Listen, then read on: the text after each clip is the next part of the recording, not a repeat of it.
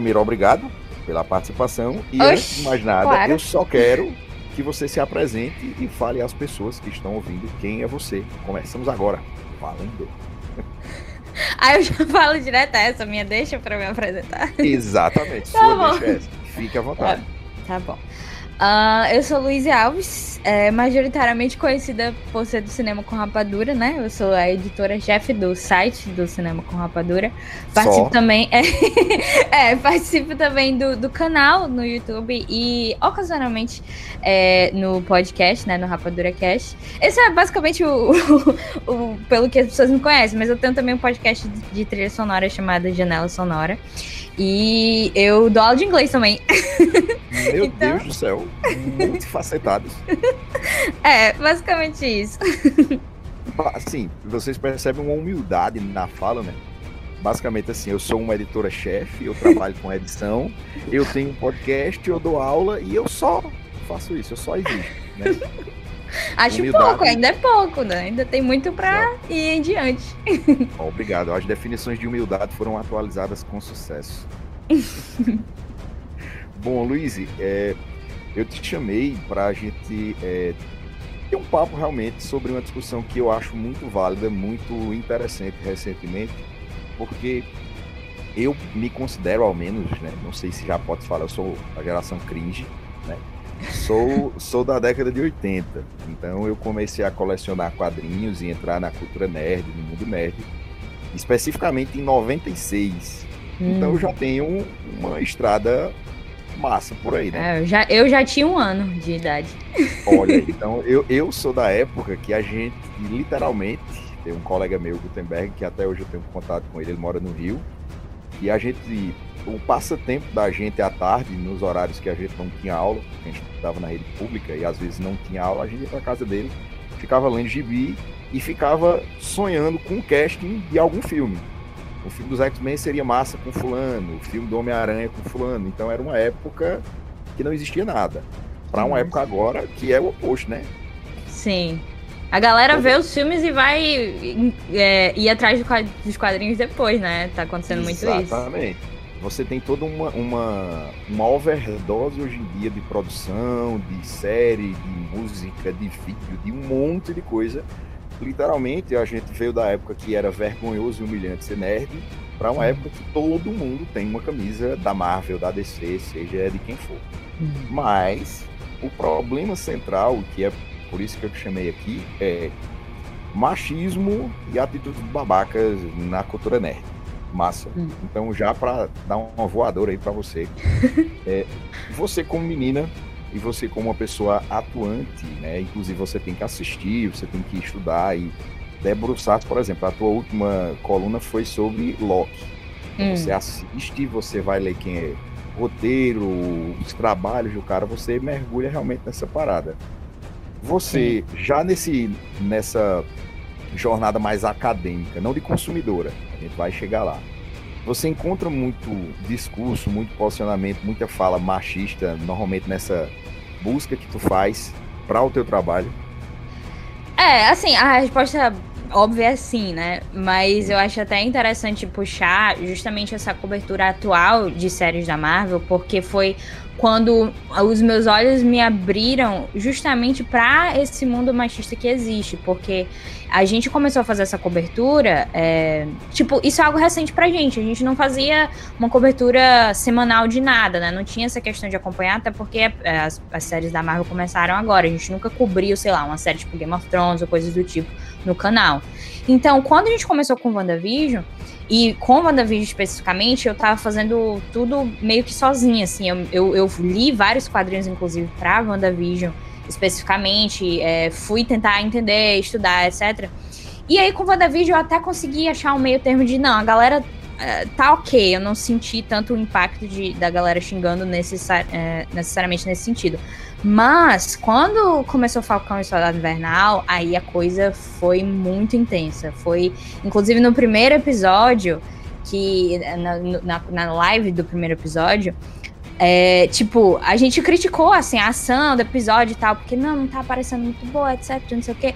E a gente fez comentários aí nesse episódio, foi, tipo, muito, muito, muito cara, muita gente, muitos homens, né? Muitos homens falando, tipo, ah, nada a ver, essa menina não sabe de nada, não sei o quê. Aí teve um comentário que, que eu achei, tipo, excelente. O, o cara disse essa série é de macho, essa menina não deveria estar aí, tipo, foi um, um lance assim, tipo, altamente, como assim essa série é de macho? Aí, tipo, eu levei pro Twitter, foi, foi moda, e eu fiquei mal, não por esse cara, porque esse cara, tipo, eu sinceramente ri, porque eu achei muito engraçado. Muito Mas, bem. tipo, tinha muitos comentários nessa live que foi algo que eu nunca tinha visto na minha vida do, da galera me xingando porque eu tava falando mal de uma série, supostamente entre várias aspas, pra macho. e aí, a partir de então, que foi um, um baque nesse sentido, sabe? Que continuamente isso, isso foi acontecendo novamente durante Falcão Solar Invernal e meio que nunca parou a partir desse momento. Tanto que eu, tipo, eu tive que parar de ler comentários, tive meio que me limitar nesse sentido. Então, Salve nesse. Mental, né? É, não, com certeza, porque eu realmente fico. É, assim, é, é, uma admissão que me torna um pouquinho mais vulnerável, mas é porque eu fico mal, claro, é, nesse sentido, porque nunca é bacana. Principalmente porque eu nunca. Assim, eu nunca me senti deslocada, sabe? Eu sempre, tipo, nas minhas amizades, nos meus círculos e tal, eu nunca experimentei nada do tipo. Então, eu foi a primeira vez que eu realmente me senti deslocada. E, e, e, o lance do, do, de quadrinhos é interessante puxar isso também, porque eu me preparei muito pra WandaVision, né? Eu não. Quadrinhos não é um, uma mídia que eu gosto tanto assim, tipo, eu não consigo. Não me atrai muito, mas eu realmente Vergonha fui. da profissão.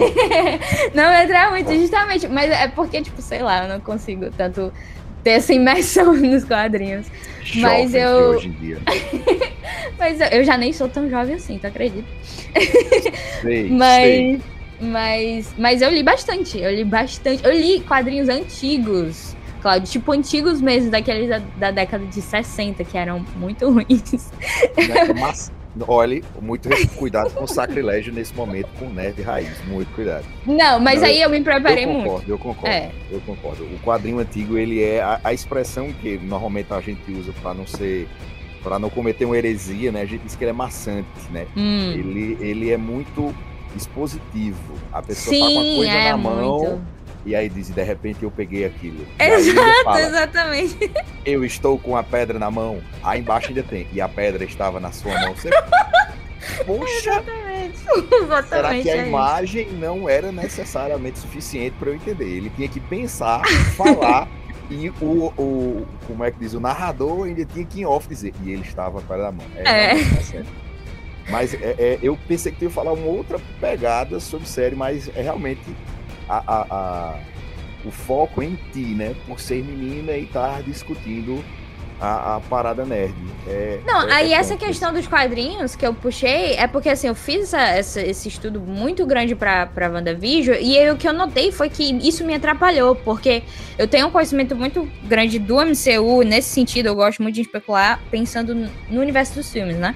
E aí eu senti que quando eu tava tentando faz, fazer isso pra WandaVision, me atrapalhou porque eu tava tentando pensar nas coisas que aconteceram nos quadrinhos e puxar pro, pros filmes. E aí isso me atrapalhou. Eu decidi, não, eu não vou fazer isso para as outras séries. Aí o que aconteceu foi. O, o hate que começou a vir começou a criticar também essa posição de que ah, ela não lê quadrinhos, ela não sabe de quadrinhos, então não pode falar sobre isso, etc. Então foi tipo algo que continuamente foi sendo. Eu fui sendo atacada pela minha suposta falta de conhecimento, sabe? Então, isso aí foi bem complicado para mim, admito. Meu Deus do céu, peço perdão pelo vacilo. Ave Maria.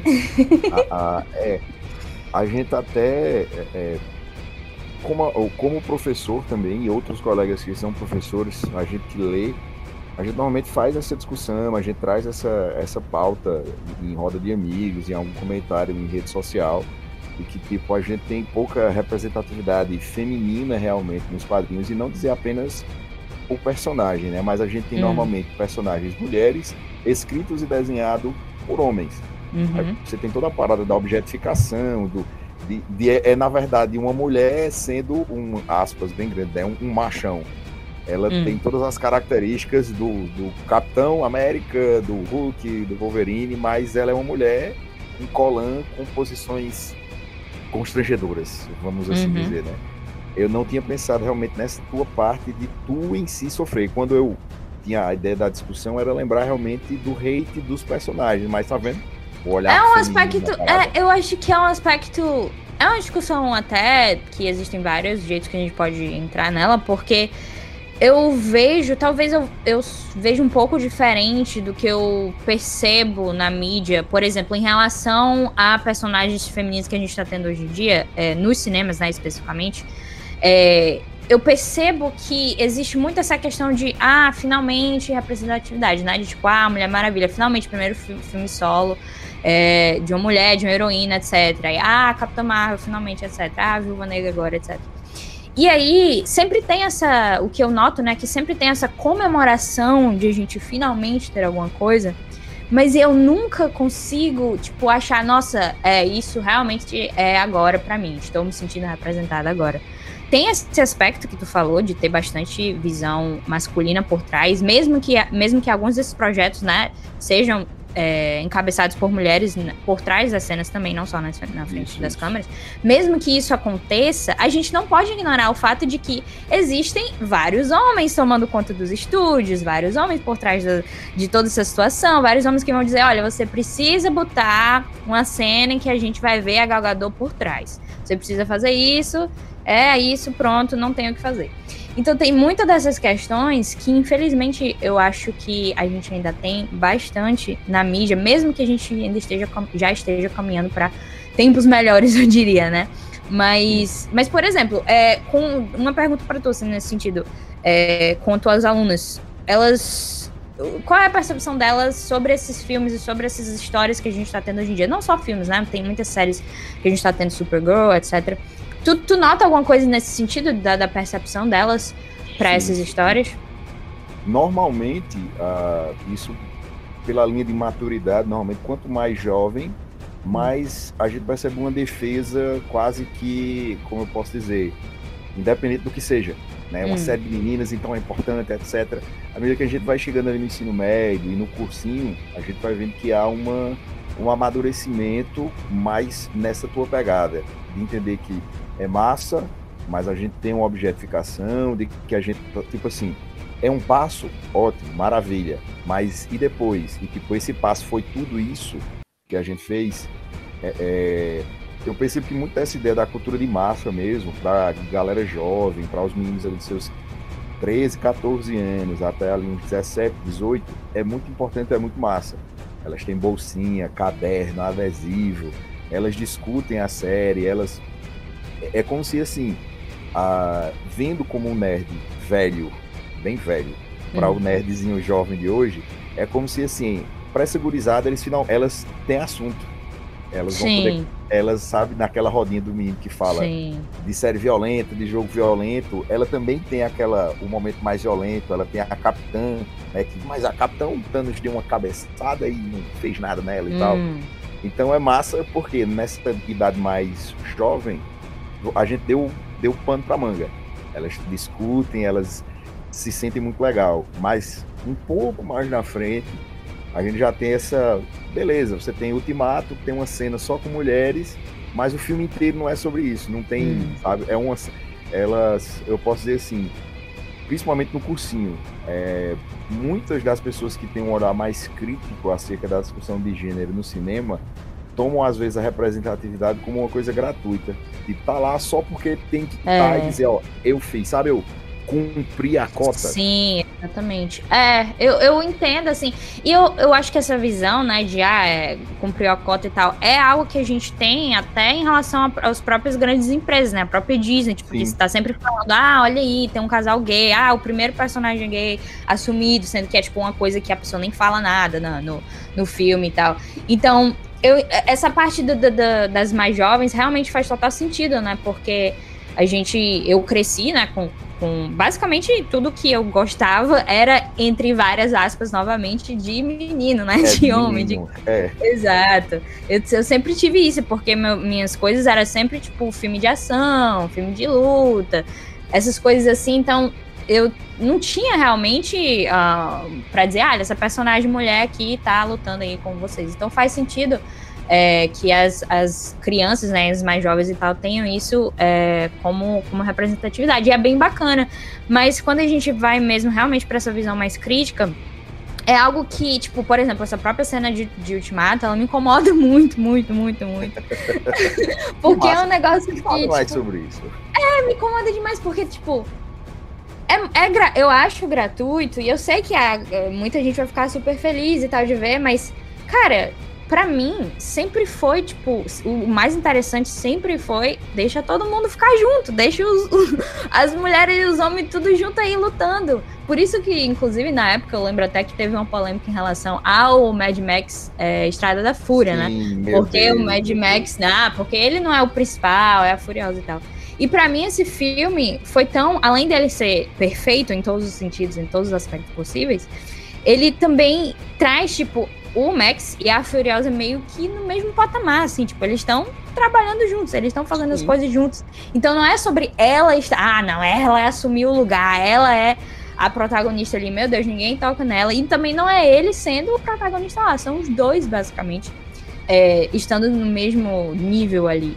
Então, quando você faz isso de, ah, não, vamos juntar só as mulheres, tá, gente? Só as mulheres pra cá é novamente aquilo que você sempre teve, tipo, ao longo da sua vida. Ah, você só pode ficar com as mulheres, tá? Você não pode brincar com os meninos. Ou então você não pode, tipo, numa partida de, sei lá, aula de educação física, separa aí, meninas e, e meninos, etc. Então, eu vejo isso como uma divisão, uma, uma continuação da divisão. Tipo, ah, não, você não, não pertence a esse lugar aqui, você tem que continuar onde todas as mulheres estão. Então, quando você mostra, tipo, ah, olha só uma cena de todas as mulheres juntas, né, gente? Para mim, isso é só isso, é só a continuação desse mesmo padrão de, ó, só mulheres. O, o fanservice, né? É, e, e, quando. Outra coisa que me incomoda também é quando. Quando você tem uma, uma, um filme com a protagonista, né? E aí a vilã é automaticamente uma mulher também. Tipo, é como se não puder, ela não pudesse ir contra um homem. Porque não, como é que pode? Ela não vai vencer o homem. Isso aconteceu no, no Mulan, né? Que eles inventaram uma no live action, né? No, no recente. Sim, sim. Que eles inventaram uma vilã mulher, porque tinha que dar um comparativo com ela. Aí eu fiquei, cara, não precisa, ela pode só lutar com outro cara, como acontece no desenho. Qual é o problema disso? É, então, é mirar na discussão de gênero e errar, né? Exato, exato. Você, você mira e tenta, nossa, eu vou. Eita, sabe aquele, né? O estagiário sentando, eu tive uma ideia. e tal, todas as mulheres ao mesmo tempo. Tipo, eita, isso é bom, isso vai vender bonequinho, isso vai vender diorama. E ah, só que ao invés de trazer a discussão de uma forma positiva, você está fazendo né, o, tiro no pé. Você está é. fazendo a versão mercenários, né?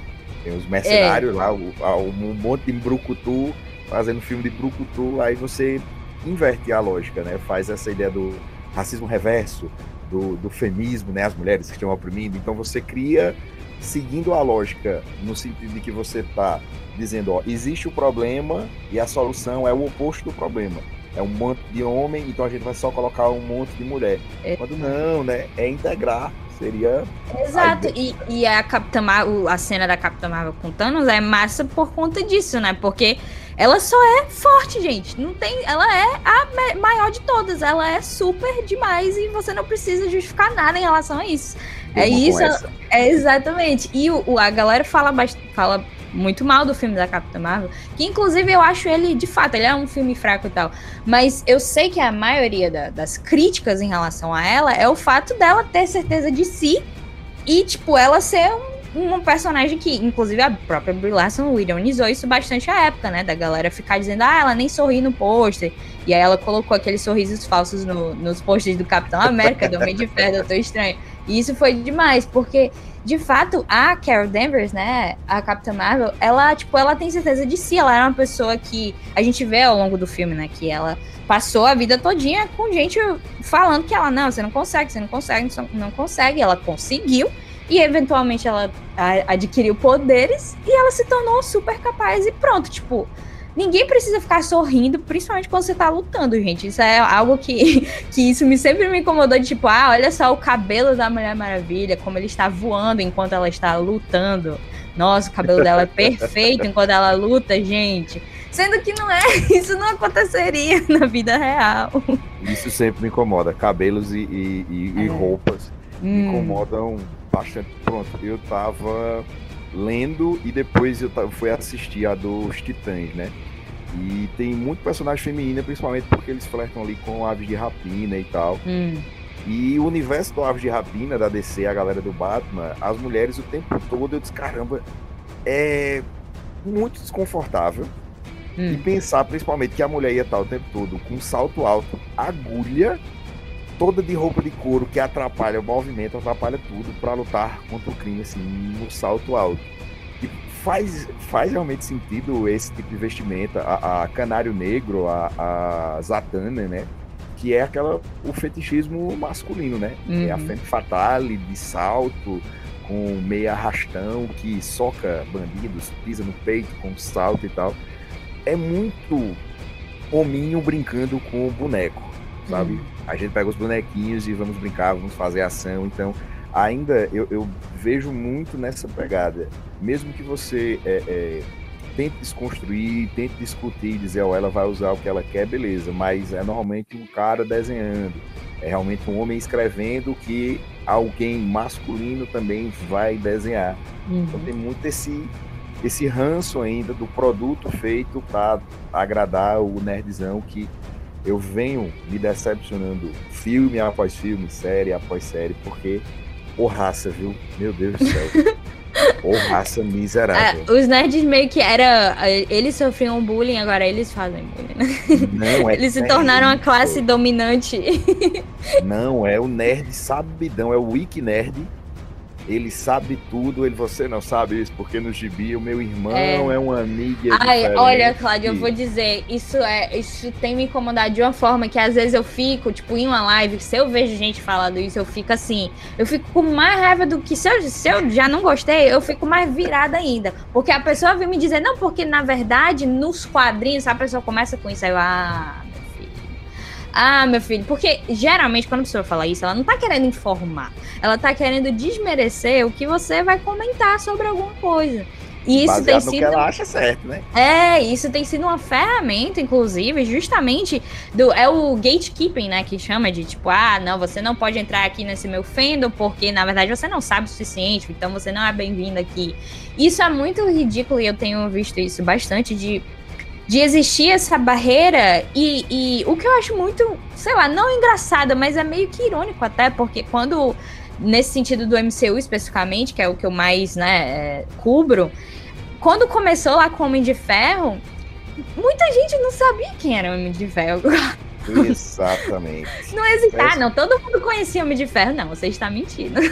Personagem B da Marvel, na época da Marvel, né, quase falindo, vende tudo, pega os personagens que eram do segundo escalão, Vingadores, depois de Brian Michael Bendis, olha, momento nerd, tá ligado? Depois de é, Brian Michael Bendis ressuscitar os Vingadores com Vingadores à queda, coloca ele lá no topo, porque Marvel sempre foi Vingadores, X-Men e Homem-Aranha, e tava tudo com a Fox. E aí a galera, ó, oh, vamos agora, é, personagens B, e de repente todo mundo enlouquece camisa, não sei o que, perfeito são lidos, mas, velho, as histórias do Homem de Ferro, ele, tipo, é galera ladrãozinho de rua. Hum. Era negócio como era, tipo, o helicóptero do Thanos, não era nada Odisseia Cósmica, Mega Power vilões, era X-Men, Homem-Aranha, tá ligado? Era, e o Quarteto Fantástico. Quarteto Pô, sempre... Sim. Mega Power Plus.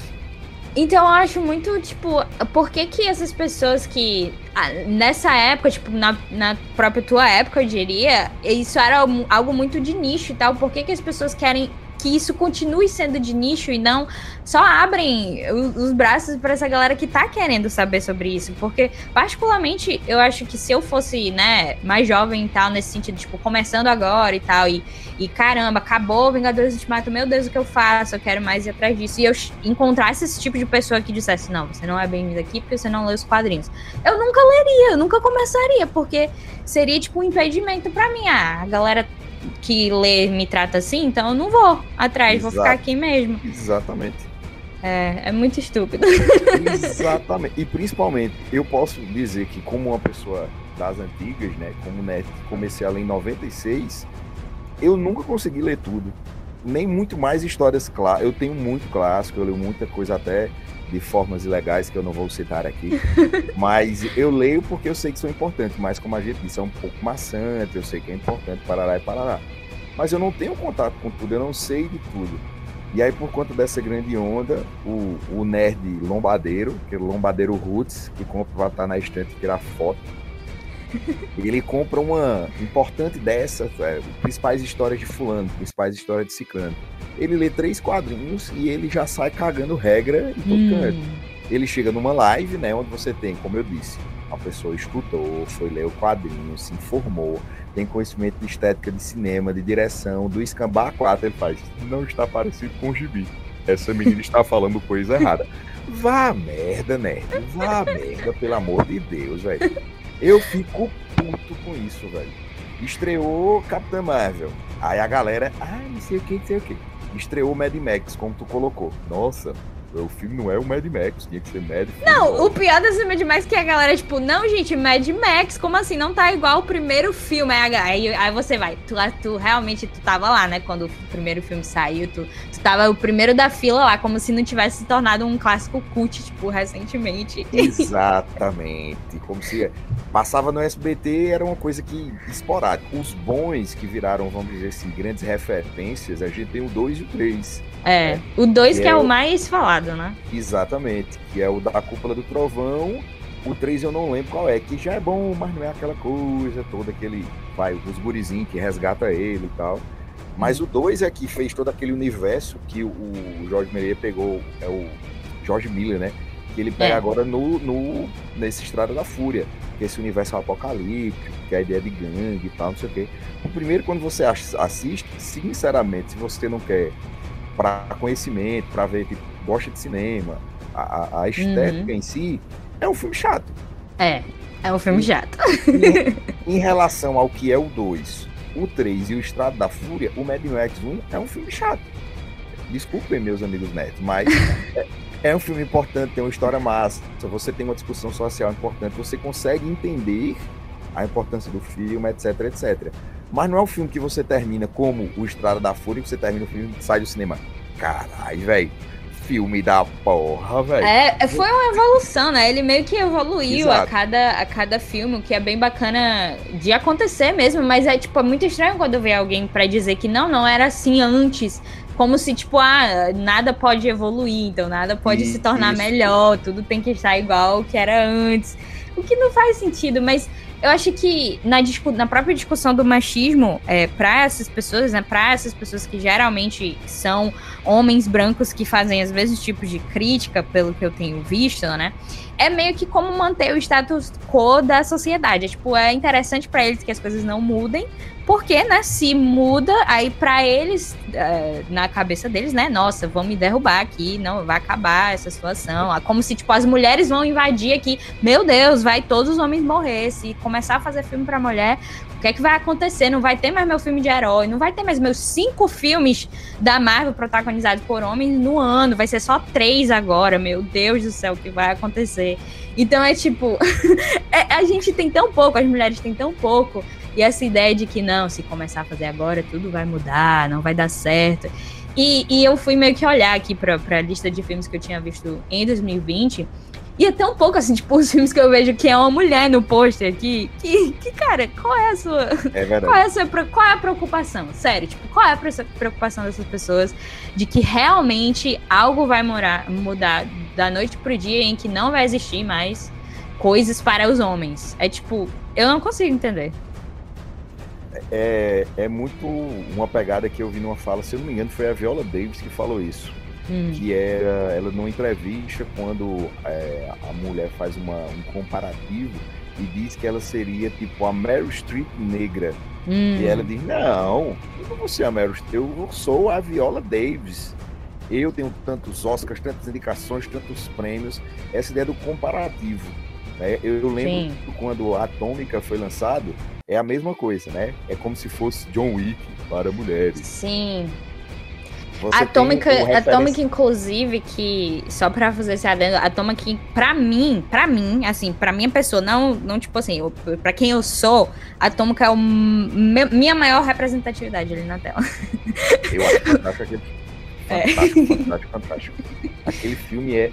A porrada parece que é de verdade. Você Nossa, é sensacional. É sensacional. Cansativo. Você cansa junto com ela, pô. E ela apanha, é tipo isso, é tipo assim, cara, gente, se você tá numa briga, você não vai ficar bonita, você vai apanhar, você vai levar um soco, você vai ser cortada. Então eu acho sensacional o que eles fazem com esse filme, justamente porque não colocam a, a, a personagem feminina para ser, tipo assim, um, nossa, uma perfeição que não pode ser tocada e que ela é forte só porque ela é forte, gente. Não, não tem aqui o que. Não vai machucar ela, não, não pode, porque ela não pode ter um risco na cara. Aí a, a Charlize Theron, no fim ela tá toda. Porrada toda fofa, né? quebrada. Não tem porrada fofa, não tem não. aquele cortezinho que não tem consequência, né? O é. olho dela, pô, com a, a, a, o coágulozinho de sangue, Sim. ela na banheira com as costas destruídas e tal. Eu acho fantástico. E aí entra de novo nessa parada nerd machista, né? Quer dizer, hum. olha, é o John e como se a gente tivesse o parâmetro masculino Sim. e a partir desse parâmetro a gente construísse para as meninas é sempre o parâmetro masculino primeiro, e a partir desse arquétipo construído, a gente vai, tipo, dando migalhas, é. dando esmolas culturais. Ó, esse aqui é parecido com isso, esse aqui é parecido com isso. Isso é não sei o que pra menina, tal coisa é hum. tal coisa pra menina. Como se menina não assistisse né, o filme, ou como se o filme ele tivesse um endereço de gênero. É. Apesar de que sim, a gente sabe que tem uma construção de gênero e tal, todo um arquétipo que tem um, um, cara que eu sigo ele agora no Instagram, que é, se não me engano, é Diversidade Nerd. É fantástico. Eu, eu encontrei ele num vídeo bem aleatório. Ele assim é, é mostre a todos uma cena que não é gay, mas parece gay. Aí ele pegou o X-Men 2 quando é, o Homem de Gelo assopra a cerveja e dá para o Wolverine, tá ligado? Uhum. É, é, que massa, é interessante. Ele vai pegando outros momentos e outro discurso e vai falando dessa diversidade. Hum. Aí ele tem um, um vídeo falando do He-Man agora. Ele faz o comentário de que a galera, o nerd, o nerd branco, heterotop e tal, ele não quer mulher aparecendo, ele gosta do tanquinho do He-Man e a tanquinha. ele quer ser a, a Lois Lane com o Henry Cavill, ele com a mão do tanquinho assim, do Henry Cavill. Porque quando você bota mulher e fala de mulher, o cara, poxa, velho, onde está o meu tanquinho? Onde está o meu brucutu que eu queria abraçar e chamar de meu? É bizarro. É bizarro, porque quanto mais a mulher aparece, quando ela vai tendo destaque, não, a gente quer o cara lá o tempo todo, é. com a camisa rasgada, suadão, fala né, filho, estalão de cobra, você é a doença e eu sou a cura. e é bizarro, velho, é, é bizarro, é, é, assim, eu não sei se talvez seja uma desconstrução muito grande como professor, como pessoa e tal. E olha essa parada, esse universo que deveria ser ah, inclusivo, representativo, porque, por exemplo, dando aula, eu, gente, ó, Magneto era a ideia lá atrás do Luther King. Xavier é a ideia. Não, é, Magneto é o Malcolm X e é, Xavier é o Luther King. Hum. Você tem uma discussão social dentro dos quadrinhos. Os quadrinhos sempre foram isso. Os mutantes excluídos, você trabalha com qualquer ideia de gênero, é, sexualidade, o que for você tem uma discussão social o tempo todo no quadrinho, e de gênero também. Mas uhum. o nerd leu e não entendeu. ele, ele tá lá de verde e amarelo no domingo na rua, né? E ele gosta de Star Wars, ele, meu Deus, ele não entendeu quem é o Império. Ai, não me fale nem de Star Wars, porque eu. Sério, na, na época foi uma situação tão tão, tão forte que eu, eu literalmente, quando acabou, quando foi, né, o último, último filme, eu disse assim, eu não vou mais fazer parte disso. Porque a gente, a gente viu o que, o que aconteceu com os últimos Jedi, né? Que, que foi realmente uma, uma situação que, se você estava na internet e participou da discussão sobre isso, você lembra que foi um inferno em que Sim. ainda existem pessoas tocando em, em, assuntos repetidos em relação aos últimos Jedi.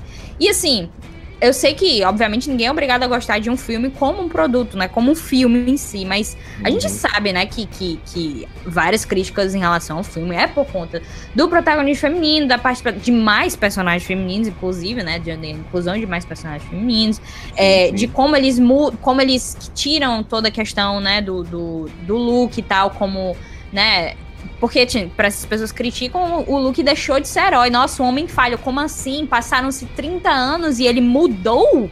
Como é que é. pode uma que pessoa, absurdo. depois de 30 anos, mudar? E aí, então, existe todo, toda essa discussão que, que ficou em volta de Os Últimos Jedi, mas principalmente em relação a Rey ser uma ninguém, né? Ser, não ter, tipo, família. Ah, como é que ela tem esses poderes? Ah, ela não veio de nenhuma família, não. Ela só tem, é isso aí, aceitem. Pronto, então, com essa, né? Exato, e isso para mim, eu lembro muito que, que acho que foi das dos filmes que eu realmente fiquei, caramba, a Ray é isso, né? A Ray, nossa, muitas, muitas crianças vão ver ela, vão ficar, meu Deus, a Ray, eu posso ser que nem ela, não preciso vir de nenhum lugar especial. Eu posso... E aí eu senti, né, aquilo que você supostamente tem que sentir quando você se vê em tela e você uhum. finalmente dá alguma coisa para as meninas. Eu senti isso. Eu já tinha sentido isso a partir do, do Despertar da Força, mas eu acho que os últimos Jedi foi muito bem em, em, passar essa mensagem, até no fim dele, né, quando a gente vê o, o garotinho lá com a vassoura e tal. Então eu acho que ele é, é, eu acho que ele é, ele, o filme é muito bom em passar essa mensagem de ah, qualquer um pode ser herói, qualquer um pode lutar pelo que é certo, qualquer um pode entrar na luta aqui. E aí, quando a gente vai pro episódio 9 e essa mensagem é completamente destruída, uh, eu lembro. Cláudia, eu juro pra tu que eu, eu morri dentro da sala de cinema. Eu não tô brincando, que eu. Meu coração. Eu também, eu Ele se partiu de uma forma tão absurda que eu achei que eu nunca ia ser feliz de novo. que quanto exagero, meu Deus. Não, eu juro pra tu, assim, tipo, de início a minha reação foi essa. Eu só, eu só, eu só estava triste, eu só ficava triste, eu só ficava triste. E aí, é, é, entra muito nessa questão do quanto essas pessoas que criticam meio que conseguem ser tão barulhentas, sabe? Porque se a gente vai perguntar pra galera, tipo, ah, sei lá, público geral, o que é que pensou de, de Os Últimos Detalhes? Ah, bacana, ah, legal, etc. Essa galera nem sabe o, o que aconteceu nesse nicho, nessa discussão e tal. Mas quando você dá atenção a, a esse barulho, né, da, desse feedback negativo que é tão que chama tanta atenção e você sabe que se você estiver olhando, né, chama atenção sim. É difícil de não reparar, né, na, nessa discussão. E essas pessoas são insistentes, elas acham você, elas é. acham quem está criticando, elas acham quem, quem está apoiando aquilo. Então, a gente tem visto, eu sinto, muito. Continua, né? Não que isso seja uma novidade, mas, tipo, continua tendo ainda essa. É, é, essa relutância em aceitar. É, que mais que públicos diferentes vão tomando espaço, entendeu? Porque já por muito tempo é a mesma coisa, a gente sempre tem os mesmos tipos de protagonistas já de muito tempo. E quando a gente vai pegando um pouquinho de espaço, um pouquinho de espaço, um pouquinho de espaço, por exemplo, com o próprio Pantera Negra, né, que a gente viu, o filme foi bastante criticado também. Tem muita gente que diz que, ah, não é tudo isso, não sei o que, não sei por que, que vocês dão moral pro Pantera Negra. E, tipo, a gente sabe, em alguns, alguns comentários, a gente sabe o que, que a pessoa tá querendo dizer. Então sim, a gente provavelmente sim, vai ver isso com o Shang-Chi também. É a mesma coisa. Quando a gente vê é, pessoas e, e, e, pessoas diferentes que nunca tiveram essa mesma representatividade estar tendo, aí essas pessoas se sentem ameaçadas e começa o hate, né? Começa essa questão da, dessa, dessa luta por não, o espaço é 100% meu, vai ser sempre 100% meu, você não tem espaço aqui. E é isso. E, e isso é muito triste, eu diria. É verdade. É que o nerd ele, ele coloniza o lugar e a gente não está falando do nerd de uma forma geral. É esse nerd hominho branco, normalmente aquele arquétipo né, do porão da mãe, de frente ao computador. Uhum. É, é um, um, arquétipo realmente do menino que acha que ele é o Wiki Nerd e que tudo é feito para ele. E que ele usa inclusive uma expressão que é, infelizmente, é uma generalização, mas quando ele coloca, coloca numa frase lacrou, lacração ou lacrar, hum. a gente já sabe. Ele diz, olha, eu já sei quem votou, já sei quem vai votar, eu já sei o discurso de qual salteado, eu já sei o que ele quer dizer. Ele uhum. vai reclamar da mulher, ele vai reclamar que é quem, é, quem lacra não lucra. Colocou a mulher lacração, as feministas querem destruir o mundo, elas estão acabando com o meu filme de hominho de tanque de fora que eu queria ver. Então, esse nerd que foi criado, semeado nessas redes sociais, como você diz, ele é uma minoria, mas eles são barulhentos. Sim. Eles são insistentes, eles acham você no inferno. Vem lá aquela tropa de 4, 5 que parece que tem um, um plano de dados infinito. E ele senta no canto e começa tufu, tufu, tufu, tufu, É, tira, tira o dia só pra isso. Ele, não, minha, minha agenda, libera aí minha agenda, porque hoje eu vou só. É, hoje eu, hoje eu tô cagota. E o principal, com minha fala, eu não quero dizer que a gente não deva criticar, apontar erros em obras, não, etc. Claro, exatamente. O que eu tô dizendo é, o cara ele não tá criticando a obra pela obra, ele tá criticando a obra voltada para um contexto de gênero. Hum. Ele tá dizendo que a coisa é ruim porque deram espaço pra menina. Ele tá dizendo que eu não gosto porque essa menina é isso. Ele não tá vendo se o roteiro é legal, se a história tá amarradinha, se respondeu a todas as questões que ficaram em aberto, se deu um feedback, né? Vai ter uma continuação, é legal. Não. Colocou uma mulher, deu três falas para ela, deu uma cena mais importante, pronto. É o suficiente para a masculinidade do hétero juvenil entrar em parafuso e o cara enlouquecer. Com He-Man tem sido isso. Eu nem assisti ainda, hum. mas o hype para mim cresceu só porque a galera tá dizendo, eita, acabaram com o meu desenho. Eu disse, velho, deixa eu te contar um segredo, né? O desenho ele existe ainda. Se você quiser assistir. né, Aconteceu YouTube, um lance desse com Xirra, né? O desenho também. Que, que sim, eu, sim, eu não sim. assisto, eu não, eu não eu não sou o público, basicamente, não me atrai muito esse tipo de, de produção, mas eu, como eu estou sempre na mídia e tal, né, acompanhando as coisas, eu lembro que foi sempre uma coisa muito assim, de tipo, hate em Xirra, que, nossa, é, é, um, é, é um protagonista feminina, né? E não só isso, tipo, tem vários personagens lá que não se encaixam com esse do, do protagonismo é, masculino e tal. E a galera fala muito bem dessa série, né? Tipo, eu acho que alcançou um, um nível de realmente as pessoas gostarem bastante. Sim, sim. Ela, ela é produzida por uma menina que tem uma obra muito legal, que eu recomendo que você leia, sua hum. herege. É um quadrinho chamado Nimona. Eu não sei se hum. tu conhece. Nimona. Eu acho é que era aquilo que. Esse era o filme cancelado da Disney, eu acho, não era isso? Não Eles iam fazer uma adaptação. É isso sim, é exatamente isso. Eles Você iam fazer. Tá Pronto, eles iam fazer. Não era nem a Disney, era a Blue Sky, que era da Fox, aí porque a Disney comprou, né? O que eles iam fazer? Eles iam fazer uma adaptação em animação e aí eles cancelaram. Ave Maria, pronto, é da é Noelle Stevenson. Hum. Ela é uma das mentes por trás de Shira. E aí, Sim. quando eu li Nimona, e aí, Lorena, eu falei tal, eu não sabia, no final tem, né? Ela, os créditos e tal, não sei o que, e aí ela é roteirista e tal, na série Shira. Aí eu mostrei a Lorena, né? Minha esposa, ó, oh, amor, é, é, de Shira, né? Eu disse, tu desenho é igualzinho. Então ela também participa nessa parte de, de criação e tal. E é fantástico a discussão que ela propõe, que é você tem um antagonista né, e um protagonista na série. O antagonista, que é o vilão, ele precisa de um ajudante, o ajudante ele morreu. Aí quem entra hum. é a Nimona. Só que eles têm uma regrazinha de convivência, tem limites que ele não passa. E Nimona tá cagando e andando pra isso. ela quebra as expectativas, ela mata, ela fala, mulher, não pode fazer isso. Começa desse jeito e a discussão cresce. Pra você entender os porquês e tal, e é fantástico. Bom, já quero ver Xirra. Mas entra nessa mesma discussão do nerd velho, como eu, que olha né, o que eles fizeram com Thundercats, o que eles fizeram com a Tartaruga, como se, primeiro, a coisa fosse minha. Eu vou dizer, gente, existem públicos, tá ligado? No plural. Você é um, você é um deles. O desenho, se ele não lhe agradou primeiro, você tem 40 anos, o desenho não é para você. Acostume-se com isso. O seu desenho foi na sua infância e ele continua lá bonitinho. Na sua memória, inclusive, pode ir para o HD do seu computador se você quiser. O que foi feito agora é para uma nova geração. Para a galera que não conhece, e se você assistir o desenho antigo do Thundercats, do He-Man, entra na mesma pegada do quadrinho que eu. Hum. É meio maçante, não é legal. É engessado, é durão. É uma coisa que na época você não tinha né, um senso crítico, uma discussão. Funcionava.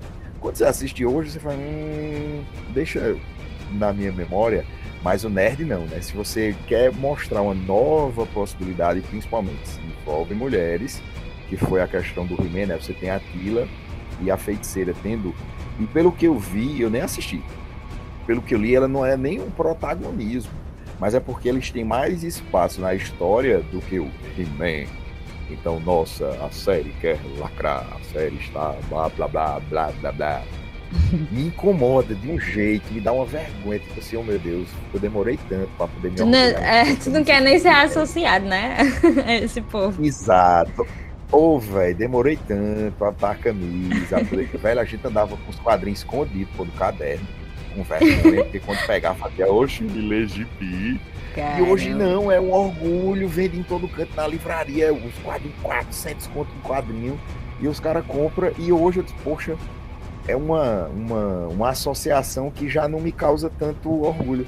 Hum. Eu tenho medo de ser confundido com um cara que, né, olha, os Murilas estão lacrando, estão invadindo o meu mundo. Não tem meu mundinho, velho, pelo amor de Deus. É. Comentar o filme, massa. Dizer que lacrou, não, não faz isso não, velho. Não envergonha o gênero. Darwin falou tanta coisa, a gente evolui tanto. Pra tu chegar e dar uma dessa. Ai, que dor no meu coração. É, e, e o ruim também é porque assim, a gente tem essa ideia de que ah, a gente tá progredindo bastante e tal, mas é, falando pelo meu meio, né, de percebendo como os estúdios estão lidando com isso hoje em dia, a gente vê justamente essa ideia de que é tudo bem superficial. Um exemplo que eu tenho é o Aves de Rapina, né, o filme, que Sim. o que aconteceu com o filme, né, como a Warner tratou o filme, foi de fato de um jeito que ele não conseguiria fazer sucesso. Existe uma expressão em inglês para isso que eu nunca sei como traduzir, mas que é tipo set up for fail, né? Tipo, ele já coloca você para falhar. Então, o que rolou é que a, a, a Warner meio que colocou, ah, colocou o filme numa data ruim, colocou, fez com que o filme é, fosse R-rated, né? Tipo, fosse para maiores de 16 anos, fosse, tipo, não deixou uma, uma uma classificação que abrangesse mais público, né? Não. Aí, por exemplo, colocou o nome do filme, porque o nome do filme em inglês não é Aves de Rapina. É tipo Aves de Rapina, não sei o que lá, não sei o que lá, não sei o que lá, da Arlequina. É, tipo, o destino fantabuloso de Arlequina, né? Uma palavra é um lance desse o que dificulta o marketing, ou seja, o marketing já foi prejudicado, etc. Então, quando o filme saiu e, ah, olha só, não deu bilheteria, tipo, é, e, e isso a gente tá vendo com Viúva Negra, eu tô vendo com Viúva Negra agora, né? A galera meio que esquece que a gente tá na pandemia, mas enfim. Mas mesmo na época de Aves de Rapina, existia esse mesmo tipo de discussão, que é, o filme foi colocado em uma posição que ele não tinha expectativa de ser um sucesso comercial, e a gente conseguia ver isso justamente pelo jeito que a Warner tratou o filme. E aí, quando ele sai, você. Ah, tá vendo aí? Colocaram esse bando de mulher pra ser protagonista, só tem mulher no filme, não prestou.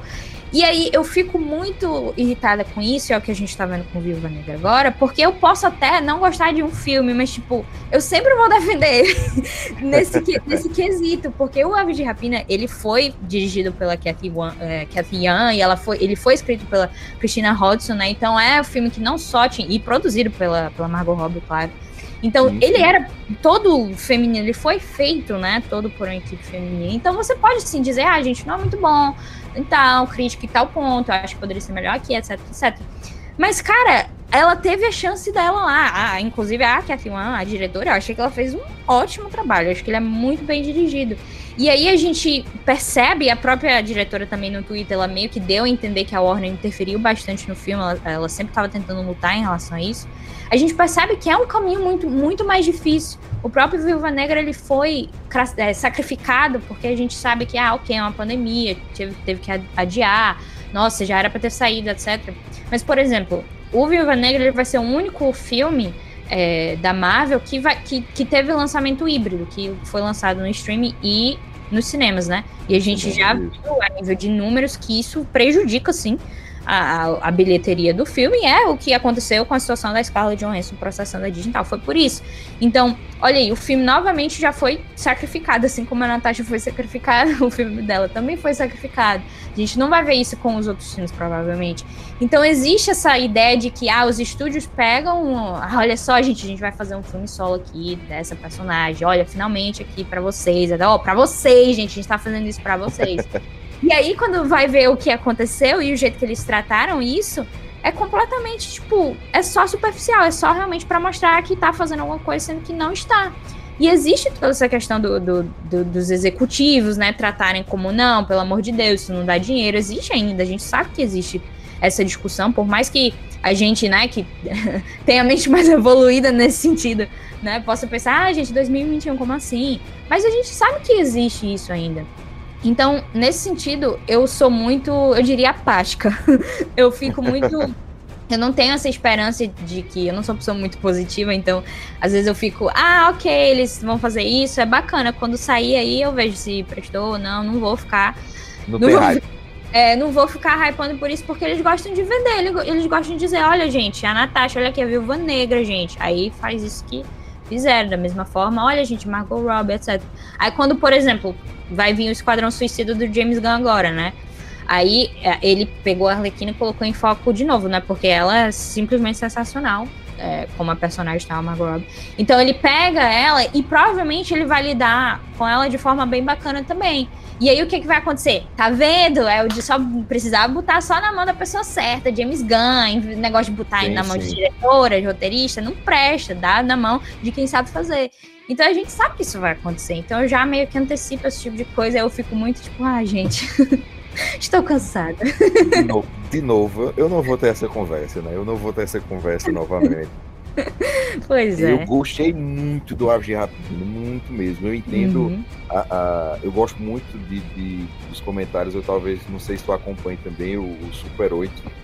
Hum. O Otávio, eu gosto bastante dele. Inclusive, é o único é, é, de comentaristas, normalmente de cinema específico, que eu me garanto em assistir antes de ver o filme, por saber que ele não vai dar spoiler, saber que ele uhum. vai dar.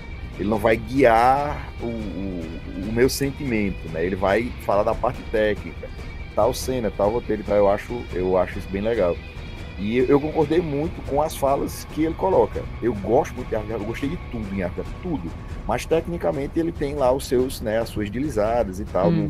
As porradas fofas, tem umas coisinhas que o filme vende e não entrega mas não é por ser mulher, não é pela questão. Uhum. Tem nada a ver ah, é porque acontece, não é porque a pessoa é mulher também que vai ser perfeito, né? Tem essa Exatamente. ideia de que ah, você não pode falhar. E o problema é justamente isso: de tipo, se uma mulher, ah, não, porque não foi 100%, ah, não presta. Então existe essa questão de você sempre ter que entregar um trabalho perfeito, porque senão você vai ser criticado muito mais do que qualquer diretor michuruca que faz os trabalhos aí e continua sendo contratado para as coisas, que a gente sabe que é o que acontece. Principalmente, tipo.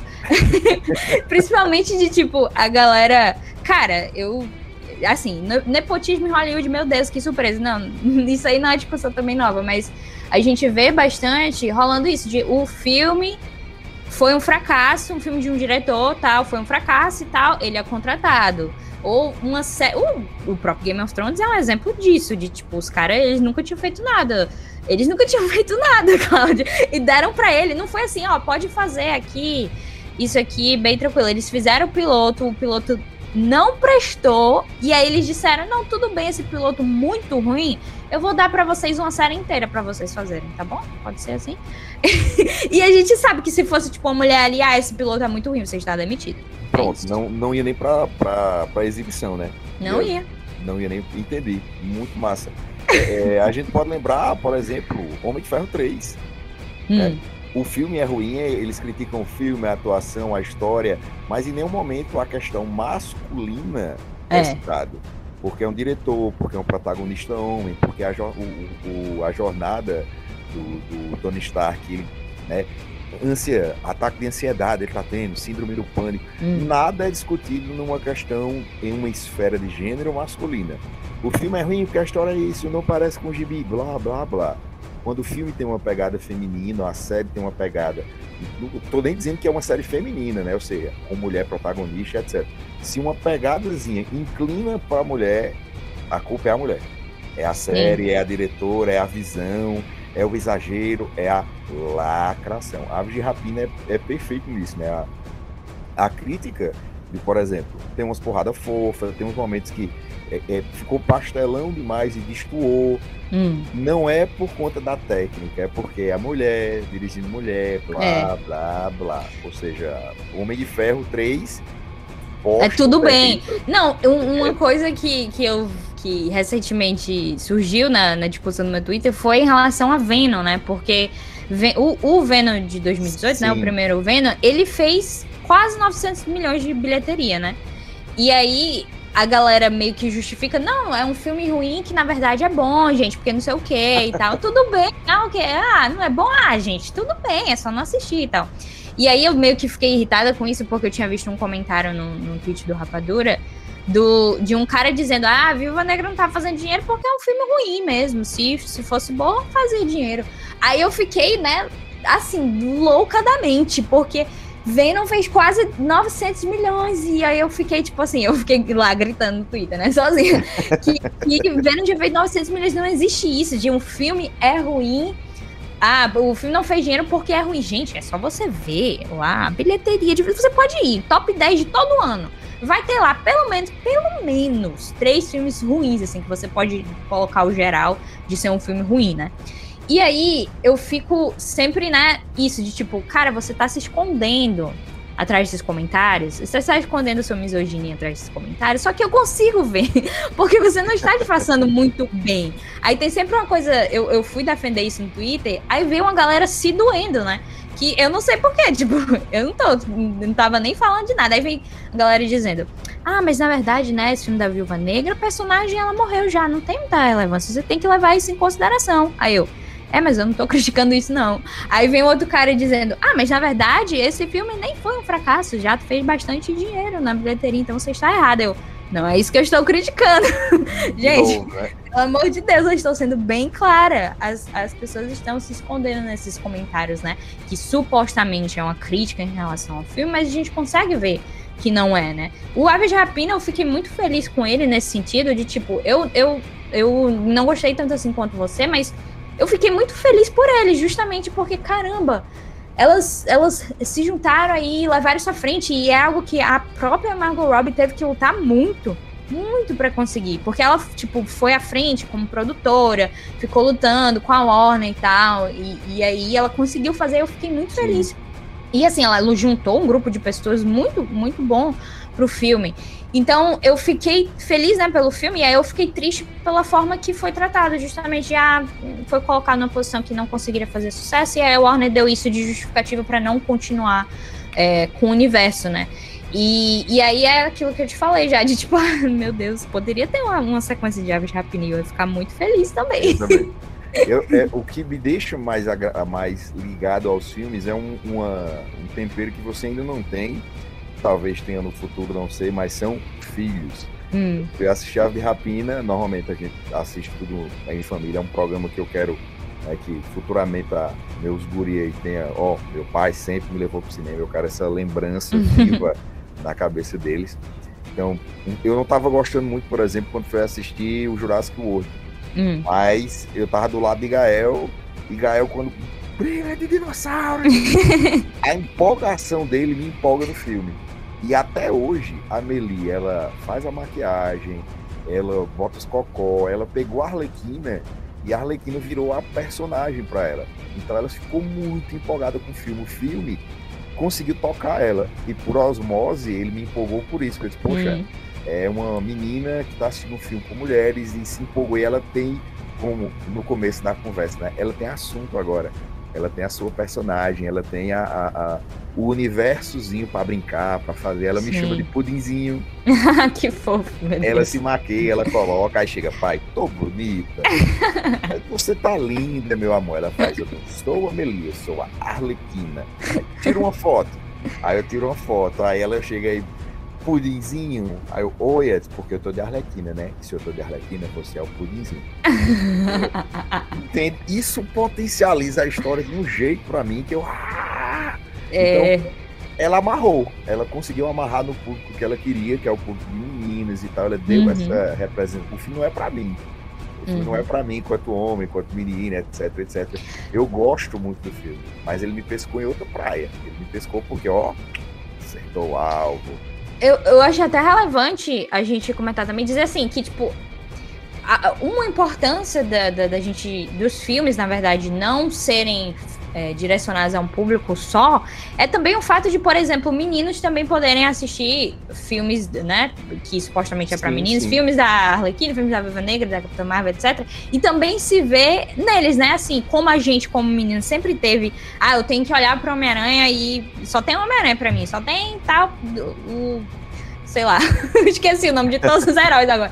Só tem esses heróis aí, só tem os meninos heróis pra eu ver. Então, a partir do momento que a gente. As crianças que estão nascendo agora, né? Eu diria nessa década, elas meio que não têm mais, e eu percebi isso com, com alunos mais novos, de não ter mais essa questão de, ah, nada a ver, isso é só pra menina, ah, nada a ver, isso é só pra menina e tal. Eles meio que, ah, não, cara, eu gosto muito da Arlequina aqui, eu gosto muito da, da Natasha, eu gosto que muito massa. da, Marvel. Então, acho que é relevante a gente destacar que a ideia é que justamente tem essa integração, né? E não seja algo, ah, isso é só para menino, isso é só para menino. Porque a gente sabe que não existe isso, não existe isso. E, e, não existe. As coisas não têm gênero nesse sentido, né? Não tem como você só. Ó, você não pode gostar de filme de ação porque você é uma menina. E, e infelizmente uhum. eu ouvi muito isso na minha vida. O que, tipo, sempre foi algo que me deixou muito é, irritada nesse sentido, porque era o meu, meu lance. Eu gosto muito disso, eu gosto de porrada, eu gosto de ver essas coisas. Então, eu gostava muito daquilo e, a, e as pessoas ficavam dizendo que não, isso não é para você. Você tem que ir lá pra, pra sua cozinha, para suas bonecas, para suas coisas assim. Isso, hoje em dia, felizmente, não tem tanto com as crianças e é importante que, que né, acabe, que não exista mais, para que a gente possa isso. justamente ter uma integração maior de, tipo, é, seu filho poder ver essas coisas, ver, ver tipo, um, um ave de rapina e aí achar, pô, muito massa. Sua filha também vê um, um filme, né, de, de heróis lá e achar muito massa também. também. Eu acho isso o mais relevante, eu diria. É, é o que eu, eu ficar. Se eu tiver filhos no futuro, é o que eu vou gostar. De, tipo, yeah. poder levar eles para qualquer tipo de filme e dizer, ó, você assiste aí, gostou? Show, então é isso, é para você. Se você gostou, é para você, é o que importa. e tirar essa, essa, essa amarra do gênero, né? De dizer, ó, tem o produto masculino e o feminino quando é um produto. A gente vai consumir, a gente vai se divertir horas com terror, horas com ação, horas com romance, com alguma uhum. coisa e não tem ah, menino, ah, menina. É, é, pelo menos eu tenho um orgulho muito grande da, da, da criação que eu tenho dado para os meus, e assim, Gael já herdou essa emotividade de mim, eu sou emotivo, eu choro, eu choro pra caramba. O filme que eu mais chorei foi Viva, a Vida é uma Festa. Eu chorei esse filme, esse filme também é uma brincadeira, né? Ele, ele, não, ele não vai com calma, não. Eu, eu assisti sozinho e é, em prantos. Aí fui assistir, levei a família. Não, agora eu vou ver ele chorando. Chorei de novo. A gente tá assistindo em casa o filme, na hora de ir pro trabalho, quando o menino começou, lembre de mim. Já tava eu, a boquinha tremendo, a lágrima aqui. Mas ele também assiste e ele se emociona. E eu acho isso muito massa, porque eu venho de uma geração que sentia, mas não falava e não se expressava. Uhum. E é um grande problema para o homem, para a discussão do machismo como um todo, né? A gente uhum. não se, se, se pronuncia, a gente não fala do que sente, e quando fala, normalmente é algo mal resolvido e só serve para atacar a menina. Hum. Né? Meu mundinho bonitinho, organizado, tava tudo bem, mas aí vieram as meninas e elas bagunçaram o meu mundinho. Meus homens agora de tanga não são de tanga porque eu tenho que ver meninas na frente. Meninas sendo pessoas normais. Nossa, que absurdo, né? A menina que salva, a menina que é heróica, não é a menina que foi salva, nem a donzela em perigo. Isso incomoda, isso nerd fica pistola. A última, última pegadinha nerd que eu tenho visto agora no, nas, nas redes e nos fóruns de quadrinhos é sobre o, o Jason Aaron que está escrevendo Vingadores e ele está fazendo uma discussão de gênero com a mulher Hulk é, que deixou de ser mulher Hulk, ela se chama só a Hulk, ela não quer mais a mulher Hulk. E isso os nerds tão pistola pra caramba. Olha, nas antigas, eles, a mulher Hulk era, era tinha um corpo né, feminino, ou seja, curvinha, roupa que rasgava com o pernão de fora, decote, tá vendo? Ela era um personagem, mulher, não precisava dessa lacração. Como se esse personagem do meu filho Gibi tá lá, a história já foi contada, o personagem não vai morrer e eu quero histórias novas e o mundo, olha, não sei se você sabe, mas ele girou. E nessa girada, né, a gente tem essas discussões e que são muito importantes, uhum. são essenciais. A gente vê essa discussão, esse protagonismo. Ah, teve um quadrinho, eu não sei se você leu, mas tem a, uma linha da, da Turma da Mônica, né? A, a Turma da Mônica MSP, fantástica, fantástica. Tem um quadrinho que foi muito premiado, que é o, o Tina Respeito. Uhum. É incrível. E aí, de novo, Machara disse, não acredito que os machos na internet vão pegar o nome do quadrinho. O quadrinho é de uma menina. E na capa tá dizendo respeito. E eles estão reclamando da história, que a história fala sobre ela exigindo respeito. Ou seja, eu comprei um Subway e tô reclamando porque não tem gosto de um Big Mac.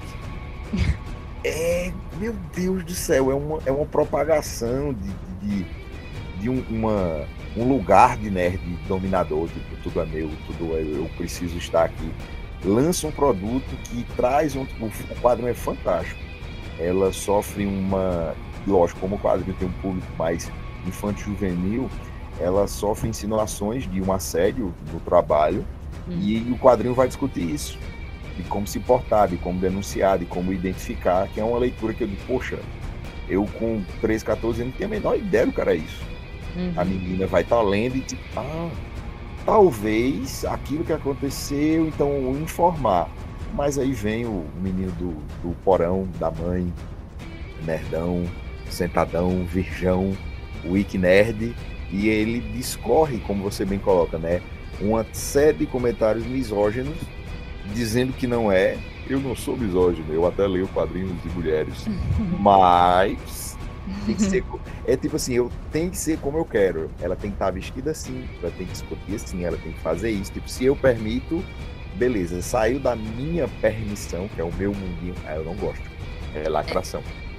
É, e é interessante esses, essas obras desse jeito, tipo, meio que passando informação para um público mais jovem e tal, porque a gente percebe é, com, com crianças mais jovens, com, com adolescentes também, que eles têm uma noção maior, elas têm uma noção maior de coisas que, por exemplo, para mim e para pessoas mais velhas que eu também, talvez não existisse isso de tipo, ah, não, a gente não foi educado desse jeito, não foi educado para identificar isso. Existe muito ainda, para mim, é, na, na, minha geração ainda tinha, mas eu, obviamente, gerações anteriores de mim bem mais, mas tipo essa, essa ideia da submissão, né, de que tipo, ah, não, você tem que aceitar e tal, você não pode tem toda uma questão de que foi passado para mim de como você tem que se sentar e se portar e falar com as Isso. pessoas, você não pode ser grossa, não sei o quê. Eu passei a minha vida todinha, tipo, sendo chamada de grossa, porque eu não era, tipo, a pessoa que ficava ah, aceitando, fofinha, etc. Tipo, se tinha uma situação Uh, eu sempre fui muito questionadora, né? Então, se tinha na sala de aula alguma situação que, ah, o professor falou alguma coisa, hum, eu não sei se isso é, isso é verdade, vou aqui questionar, etc. Então, eu sempre era vista como grossa por conta disso. Então, eu coloco meio que as meninas como, ah, se você falar, você é grosso, você tem que ficar calado, você não pode falar sobre isso. Então, a gente passou, pelo menos assim, é, eu, né? Eu passei muito tempo, tipo, nem fazendo ideia de nada disso, só aceitando que, ah, esse é o mundo, né? A vida é assim, o que, é que eu posso fazer? E aí, as crianças agora, os jovens, meio que já tem uma noção, já sabe se portar melhor em relação a isso, e eu acho muito importante que conteúdo seja feito, é, que aborde esses pontos, porque eles são de verdade. Eu acho que é, é, muitas pessoas veem isso como ah, não pode, é um, é um. Como, por exemplo, tem o assunto do assédio, né? Quando, quando a gente coloca isso em, em foco, muita gente meio que critica, diz, ah, nada a ver, isso é muita imoralidade, não tem que mostrar isso, não tem que mostrar isso para as crianças, etc. E, e, isso é meio estúpido, porque, tipo, é, é, novamente aquela tentativa de manter o status quo, né? De tipo, ah, se ninguém sabe como ir contra isso, então a gente vai ficar bem aqui. Por isso que Hollywood meio que passou por aquele momento do Time's Up, né? É, Hollywood meio que virou de cabeça para baixo, porque quando as pessoas começaram a falar, aí ninguém sobrou, né? É tipo, passou é. um tempão todo mundo calado. E aí quando você começa a questionar, como, quando você começa a falar contra esse, esse status, quando você começa realmente a ver, as coisas começam a mudar. E é por isso que essas pessoas que estão, né, no, no topo nesse sentido, não querem que nada mude, porque se mudar, é, eles não vão poder continuar é, esse mesmo tipo, comportamento, né? Então, eu acho muito importante que que obras sejam feitas, que tudo seja feito. Eu diria que assim, Sim. tudo precisa ser feito.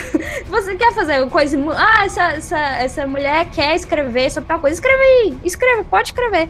Que, que, que sabe, quando as pessoas forem propor as coisas, é, como séries, como filmes, como história, quadrinhos e tal, elas só possam fazer. Eu sei que isso é uma visão muito utópica, né? Porque obviamente isso não vai acontecer, mas na minha cabeça, a ideia de um mundo em que as coisas estariam boas e perfeitas nesse sentido, é só não existir essa diferença realmente de gênero, de tipo, ah, não, você, se você é mulher, você tem que provar, me dar aqui um currículo de três páginas mostrando todas as coisas que você fez para poder você fazer esse trabalho. Mas se você é um homem, ah, tu tem um tio famoso ali, pode fazer, pode fazer toda essa, essa série de oito temporadas aqui, tá nas tuas mãos. Não tem problema não, se tu não, não tem nenhuma referência nem nada do tipo. Pode ir.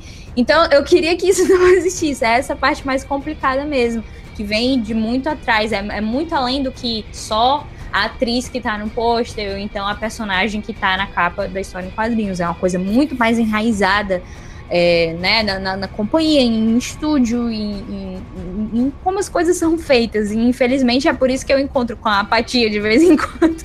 Porque ao saber que ah, as coisas são muito mais complicadas, né? Pois é, então tudo bem, eu desisto. Mas, mas é isso, a, a inclusão mesmo é, é, é, é isso. Tipo, para mim é o que seria o mais interessante de ver. De, tipo, se você for pegar em vez de, ah, é o John Wick ou então a Atômica é o John Wick feminina, só, sei lá, faz um filme com os dois batendo em todo mundo. Ah, era épico. Aí eu acho que eu ia morrer de felicidade. Trocando porrada, fazendo combo com essas pistolinhas, tá ligado? Aquele massa velho que o cara terminar o filme. Caralho! Exatamente. Seria, seria realmente épico, né? Ah, o grande problema só seria o Nerdola, viu? Porque o Nerdola ele ia arrumar um jeito de criticar e ele ia cronometrar as cenas. E olha, tá vendo? A menina teve 2,4 minutos a mais de cena que o John Wick. Ela teve Pô. mais headshots, ela matou Exato. mais pessoas.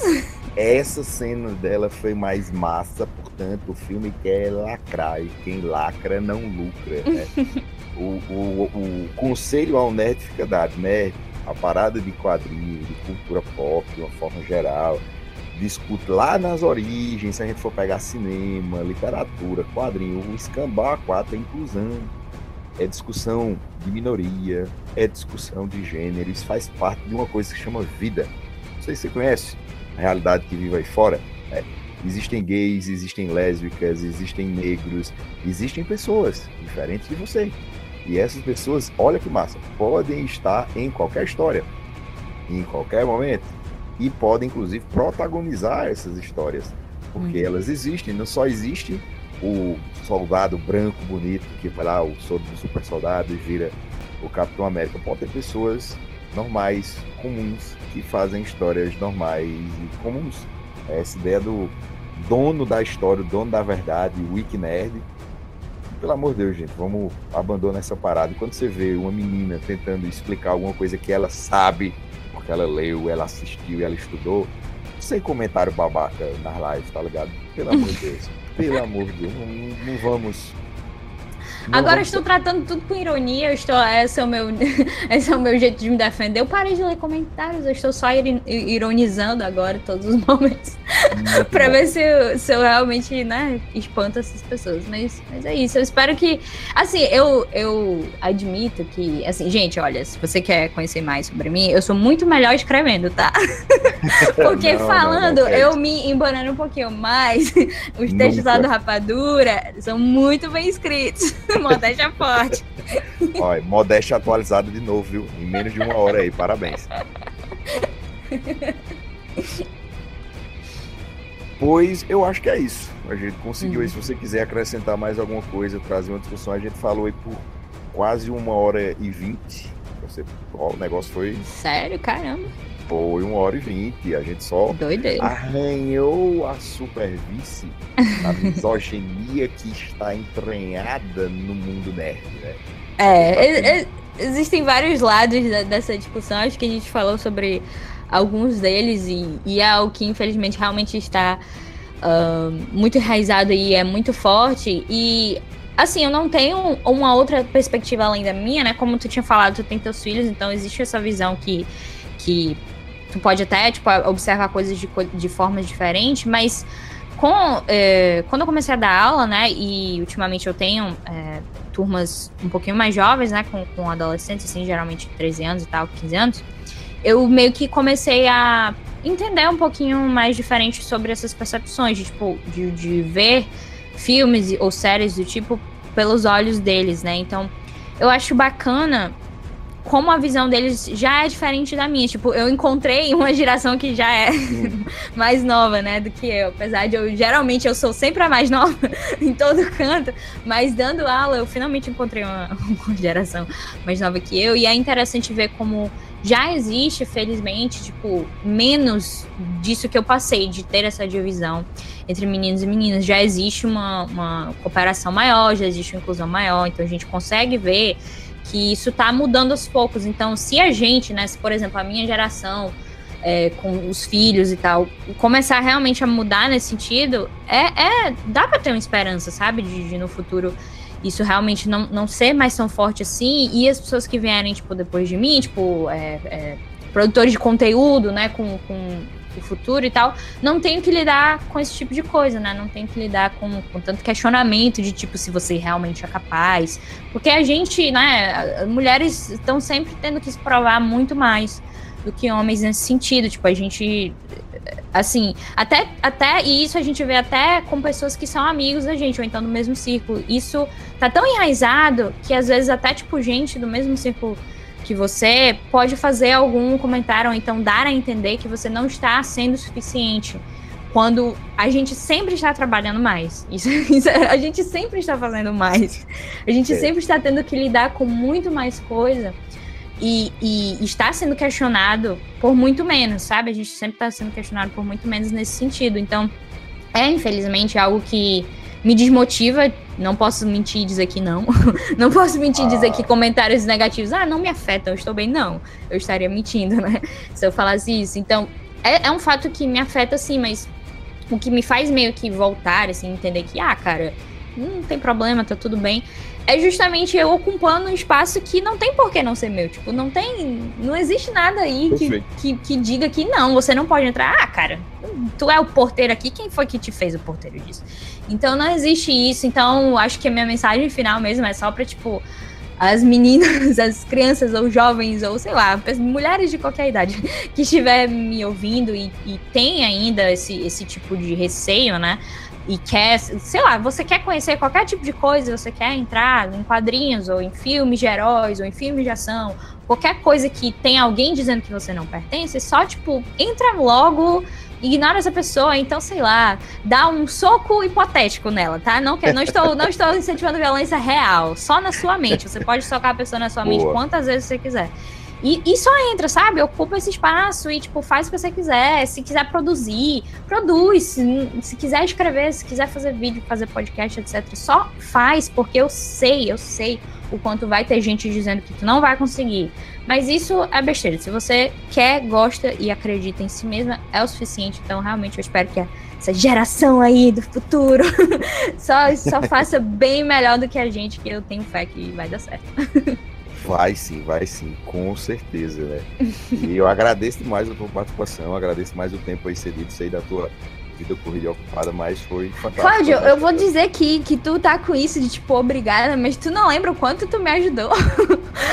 Quando eu tava na universidade, tu super me ajudou. Então, claro que eu te ajudaria também, participaria aqui. Inclusive, se você quiser minha participação de novo em alguma, algum momento do futuro, hum. é só hum. chamar que eu estarei aqui, então não se preocupe com isso. Olha que eu vou cobrar, viu? Eu, Pode cobrar. Essas, essas, discussões são muito, muito interessantes. Viu? Tu é, tu é fantástico, vai. Tu, tu fechou de cadeada. Tá, que bom, que bom.